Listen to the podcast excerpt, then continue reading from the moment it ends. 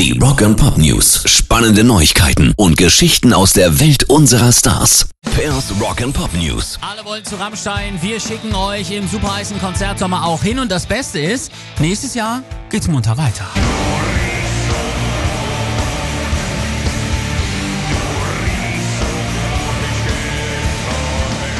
Denn gestern haben die Jungs die Verlängerung ihrer Tour samt Städten für 2020 rausgegeben.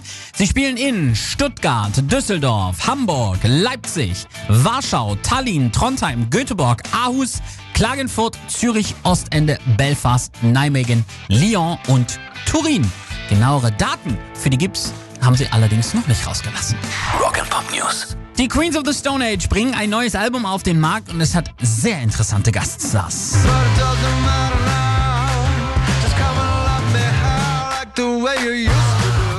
Der erste von ihnen hat überhaupt von der Scheibe erst berichtet. Es ist Billy Gibbons von ZZ Top.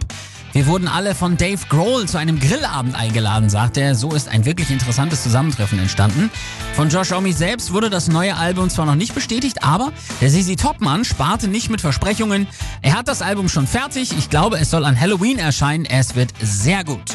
Er selbst ist also mit dabei, Dave Grohl auch wieder, wie schon 2013 und eben Josh selbst. Wer sonst noch alles mit an Bord ist, das erfahren wir dann so spätestens an Halloween. Pairs Rock and Pop News.